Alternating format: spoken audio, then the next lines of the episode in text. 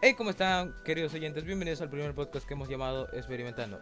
Y hoy hablaremos sobre la fuerza de los sistemas mecánicos. Y no estoy solo porque me acompaña mi buen amigo Melo. Hola oyentes, en efecto, hablaremos acerca de las fuerzas y su manifestación en los sistemas mecánicos. ¿Qué tal si comenzamos? Pues para hablar de la fuerza, primero debemos saber qué es.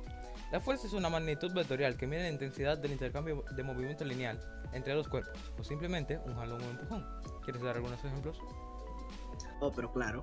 Por ejemplo, acciones como arrastrar, empujar o atraer un objeto conlleva la aplicación de una fuerza, y esto puede modificar el estado de reposo, velocidad o deformar la estructura de un objeto según la fuerza aplicada. Esto lo veremos detalladamente más adelante. También cuando levantas algo, cuando caminas, cuando respiras, tú estás aplicando una fuerza. Las fuerzas son una parte de nuestra experiencia diaria. Otro ejemplo muy común de una fuerza aplicada es cuando echamos un pulso. En un pulso, las dos personas están aplicando fuerza al intentar tumbar el brazo del otro y tratar de ver quién tiene más fuerza. Ahora, mi pregunta es, ¿cómo medimos las fuerzas? La fuerza se puede medir en el sistema internacional como Newton y la unidad en el sistema inglés sería la libra fuerza. Las fuerzas se miden en balanzas de resorte o dinamómetros. Ya que estamos hablando sobre las fuerzas, nuestros oyentes deberían saber cuándo una fuerza está en equilibrio o desequilibrio. Claro, José. Una fuerza en equilibrio se obtiene cuando se aplica cierta cantidad de fuerza de ambos lados de un objeto. El ejemplo más común de esta situación es el de la fuerza normal que se obtiene cuando aplicamos una fuerza a una superficie estática. Como la tercera ley de Newton lo indica, cuando aplicamos una fuerza sobre una superficie, nos devolverá la misma en un ángulo de 90 grados. Ahora, la fuerza en desequilibrio se obtiene cuando aplicamos más fuerza de la que puede soportar o mantener un objeto. Un ejemplo de este caso sería cuando empujamos un carrito del supermercado. Al nosotros aplicarle más fuerza de la que el carrito puede mantener, el carrito se desplaza sin importar que el carrito tenga ruedas. Ahora, José, ¿me podrías decir qué pueden hacer las fuerzas? Claro, una fuerza puede ocasionar que un objeto comience a moverse o que se mueva más rápido. También puede modificar la dirección del movimiento de un objeto o ocasionar que un objeto disminuya o detenga su movimiento. También puede cambiar la forma del objeto. Y ahora, ¿sabes cómo se usan las fuerzas?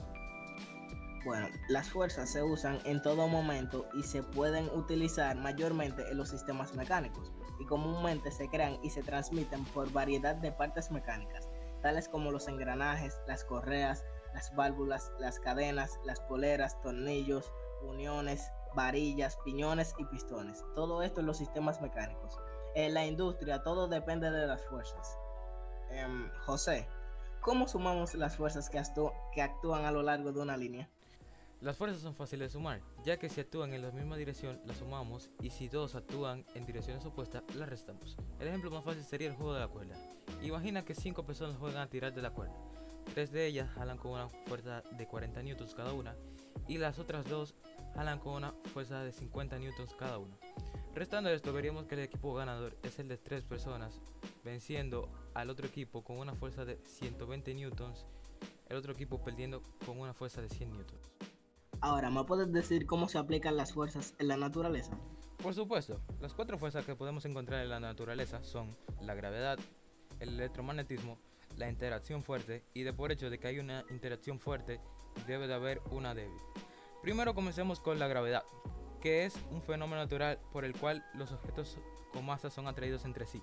¿Sabes alguna ley referente a la gravedad? Sí, la cual es la ley de gravitación universal, y esta es una ley física clásica que describe la interacción gravitatoria entre distintos cuerpos con masa. Fue formulada por Isaac Newton en su libro Principia donde establece por primera vez una relación proporcional de la fuerza con que se atraen dos objetos con masa. La gravedad también es responsable de lo que llamamos peso. El peso se mide en unidades de fuerza, tales como las libras o newtons. El instrumento para medir el peso es la balanza. La escala indica el jalón de gravedad sobre nosotros y esta atracción de la gravedad es nuestro peso. Un ejemplo de peso sería cuando colgamos un objeto de un dinamo en un dinamómetro o colocamos un paquete en una balanza. Otra fuerza muy importante es el electromagnetismo, que es la rama de la física que unifica y estudia los fenómenos eléctricos y magnéticos en una sola teoría. Sus principios se encuentran aplicados en objetos como microondas, antenas, máquinas eléctricas, comunicaciones por satélite, bioelectromagnetismo, plasmas, investigación nuclear y la fibra óptica, entre otros. Los fundamentos de la teoría electromagnética fueron presentados por Michael Faraday y formulados por primera vez de modo completo por James Clerk Maxwell. También el electromagnetismo abarca diversos fenómenos del mundo real, como por ejemplo la luz, ya que la luz es un campo electromagnético oscilante que, que irradia desde partículas cargadas aceleradas, aparte de la gravedad.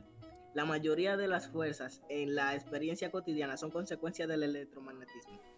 ¿Sabías que la teoría electromagnética se puede dividir en electrostática, que es el estudio de las interacciones entre cargas en reposo, y la electrodinámica, que es el estudio de las integraciones entre cargas en movimiento y la radiación?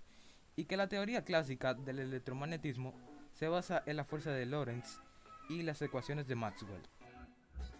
Oh, qué interesante. ¿Sabías tú que el electromagnetismo es una teoría de campos? Es decir, que las explicaciones y predicciones que provee se basa en magnitudes físicas vectoriales o tensoriales, dependiendo de la posición en el espacio y tiempo. Vaya, ¿qué tal si hablamos sobre las interacciones nucleares? Pues claro. Comencemos por la interacción fuerte. Es el modelo estándar que utiliza la física para establecer las interacciones entre las partículas conocidas. Esta fuerza es la responsable de mantener unido a los nucleones, en, que es la fusión del protón y neutrón, que subsisten en un núcleo atómico. Los efectos de esta fuerza solo se aprecian a distancias muy pequeñas, del tamaño de los núcleos atómicos, y no se perciben a una distancia mayores de un femtómetro. La fuerza débil o fuerza nuclear débil es una de las cuatro fuerzas fundamentales de la naturaleza. Esta fuerza es la responsable de fenómenos naturales como la desintegración radiactiva. El efecto más familiar es el decaimiento beta de los neutrones en el núcleo atómico y la radioactividad. La palabra débil deriva del hecho de que un campo de fuerza es 1013 veces menor que la interacción nuclear fuerte. Aún así, esta interacción es más fuerte que la gravitación a cortas distancias. Bueno, José, creo que ya es hora de concluir este podcast. Esperamos que les haya servido de algo y nos escucharás en otro capítulo de Experimentando. Hasta la próxima. Bye.